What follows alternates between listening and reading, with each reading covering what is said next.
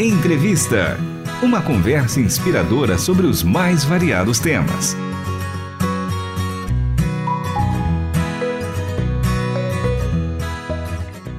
Olá, eu sou Michele Gomes e está começando mais um episódio do programa Entrevista. E hoje a gente recebe Elias Costa e Silva Júnior, pastor missionário da Jocum no Texas, nos Estados Unidos. Seja muito bem-vindo ao programa Entrevista e à Rádio Transmundial, pastor Elias. Obrigado, Michele, pela, pela gentileza de poder conversar com vocês. Me sinto honrado por esse convite. Espero em Deus que tudo que venhamos a conversar seja relevante para a glória do nosso bom Deus. Alegria é nossa, ainda sabendo que você tem um carinho tão grande pela Rádio Transmundial, pela RTM Brasil. Que alegria poder conhecer um pouquinho mais da sua história. É, a gente teve a oportunidade nos bastidores de conversar. Você trouxe tantas informações da sua trajetória como pastor. Foram 14 anos pastoreando aqui no Brasil. Pastor Elias, que é de São Luís do Maranhão, uma região onde a gente tem muito ouvinte, pessoal muito querido e surgiu a oportunidade de ir para os Estados Unidos e a gente quer saber um pouquinho dessa história, como tem sido essa experiência. Então, para começar o nosso bate-papo sobre o seu chamado para a América do Norte, conta aqui para os nossos ouvintes como foi esse chamado, pastor? Quando que aconteceu?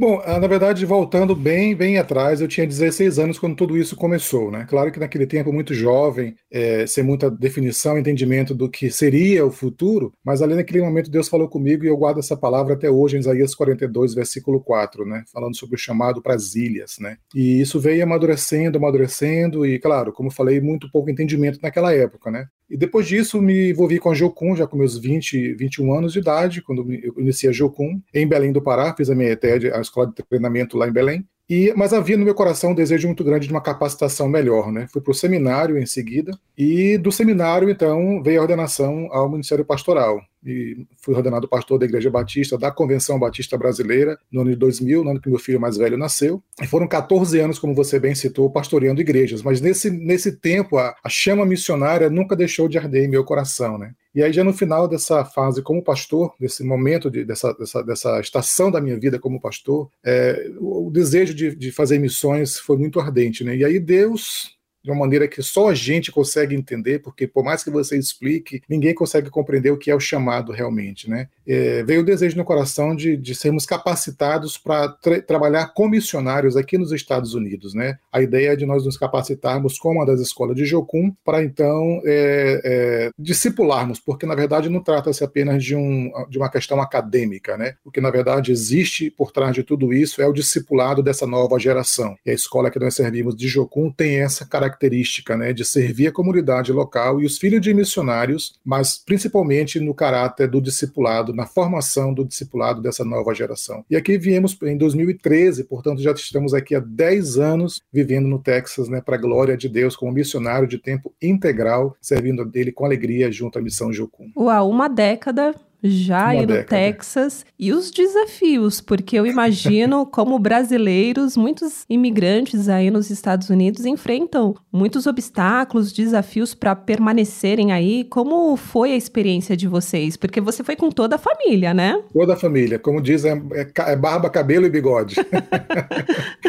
Bom, é, o desafio acho que inicial, são vários, como você bem citou, né? Mas eu vou tentar destacar alguns. O primeiro deles foi, eu diria assim, a compreensão, a aceitação da igreja local em, em, apoiar você como missionário para fazer missões nos Estados Unidos. Era uma coisa que acho que até hoje eles questionam, porque na cabeça de muitos não precisa, não há necessidade, esquecendo-se de que o campo é o mundo. Onde existe gente, vai haver necessidade da pregação do evangelho, não importa se é nos Estados Unidos ou numa tribo indígena. Né? Esse é o primeiro desafio, romper. E chegando aqui, evidentemente que a barreira, para mim, foram. É, acho que cada pessoa, Michele, tem uma experiência particular. Ah, se você for falar com a minha esposa, tem uma experiência, meus filhos, mas a minha experiência é, pessoal, eu creio que essa passa por todos nós, foi a adaptação da língua. Sim. A barreira de se comunicar é algo muito agressivo, né? Uhum. Quando você chega com inglês básico, de pura gramática, sem a conversação, isso é, é, é, é, é muito complicado, você romper essa barreira da timidez, de abrir a boca para falar, de fazer uma oração em inglês. E aí vem a barreira do, da, da, da cultura, né, dos costumes, dos hábitos, é, é muito diferente. Não vou dizer completamente, mas é muito, muito diferente, especialmente quando você vem do Nordeste como eu, uma cultura geralmente eles chamam de warm culture, que é uma cultura muito aquecida de abraço, de toque, de, de conversar. Aqui é uma distância, então tudo isso para quem é do Nordeste é muito mais agressivo, talvez para quem é do Sul e Sudeste, né, onde as relações são muito mais profissionais, mais é, delimitadas, né. Então essa barreira também cultural foi muito forte. A barreira da, do alimento, né, romper com essa, essa cultura do sabor, do bom tempero nosso aí, especialmente na cultura nordestina, de onde eu venho, né? A cozinha nordestina é muito rica de sabores. Ô, se é maravilhosa.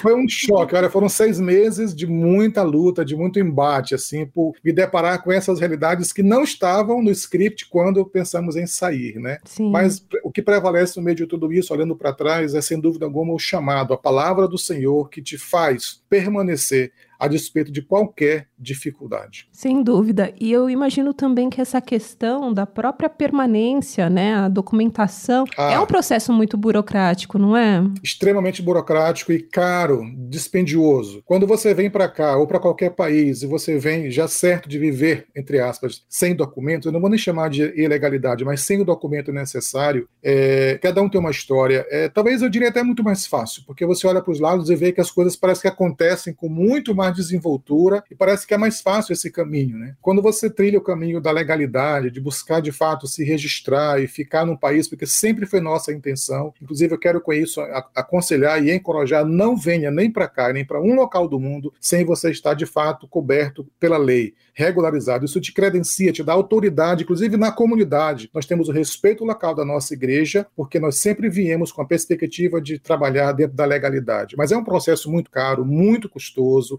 É só para você ter ideia, resumindo essa parte de visto, só para conseguirmos o, o green card, foram três anos de processo aguardando todos os dias que Deus nos deu em oração até que as portas se abrissem. Uau, olha que período. E agregado a isso, agregado a esses três anos, quase 11 mil dólares de despesa com advogado e formulário de documentação junto à imigração. É tem que perseverar, tem que, ter, tem que ter chamado mesmo, senão não fica. Sem dúvida. Mas, de acordo com toda essa experiência que vocês passaram, buscando sempre a questão da legalidade, é, se adaptar ao povo, à cultura, nessa uma década que vocês estão aí, qual que é o balanço? Tem algum testemunho impactante que vocês poderiam compartilhar com a gente dessa experiência? Nossa, eu acho que uma hora não seria suficiente suficiente para compartilhar, porque assim, talvez um dos mais evidentes, né, assim, é, tirando a questão da saúde, é, em termos de provisão do Senhor, eu podia destacar aqui, por exemplo, o cuidado de um Deus. É por isso que eu digo, a, a tecla principal, o ponto principal, a, a, espinha dorsal de tudo isso é a convicção daquilo que Deus falou para você. A palavra que te faz sair, te faz romper com todas essas coisas e permanecer a despeito das dificuldades, né? E, então, em termos de provisão, porque você vem para cá, você pede sustento, porque as pessoas acabam deixando de sustentar, porque na cabeça delas você não precisa, você está na América do Norte, uma terra de vantagens, tal do sonho americano, então vão deixando e você fica realmente, Michele e querido ouvinte, à mercê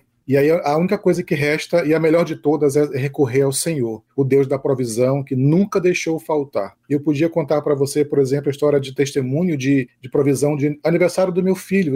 O Deus é quem nós servimos. Eu, eu fico impactado quando eu digo isso, porque é um Deus que se importa com as. É um grande Deus, é um Deus todo-poderoso, Criador dos céus e da terra, mas ao mesmo tempo é um Deus que se importa com as nossas pequenas coisas, os pequenos detalhes fazem diferença para Deus, a ponto de ele prover uma festa completa de aniversário para o meu filho que amanhecemos o dia com 75 centavos de dólar na, na conta bancária. E meu filho amanhece o dia perguntando, pai, que, que vai ter aniversário?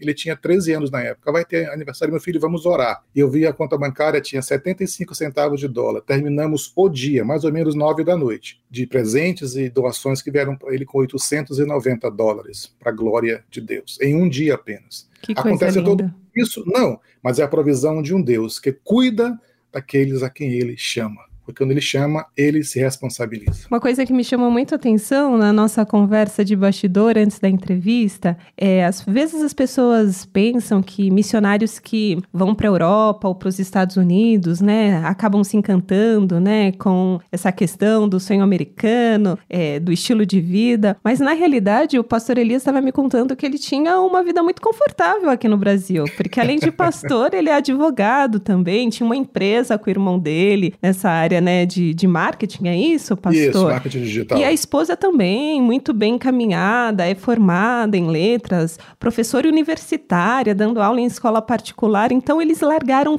tudo isso, uma vida confortável, com casa própria, tudo caminhando direitinho para seguir e obedecer um chamado. Aí quando a gente para para pensar nisso, a obediência ao chamado de Deus, vale a pena?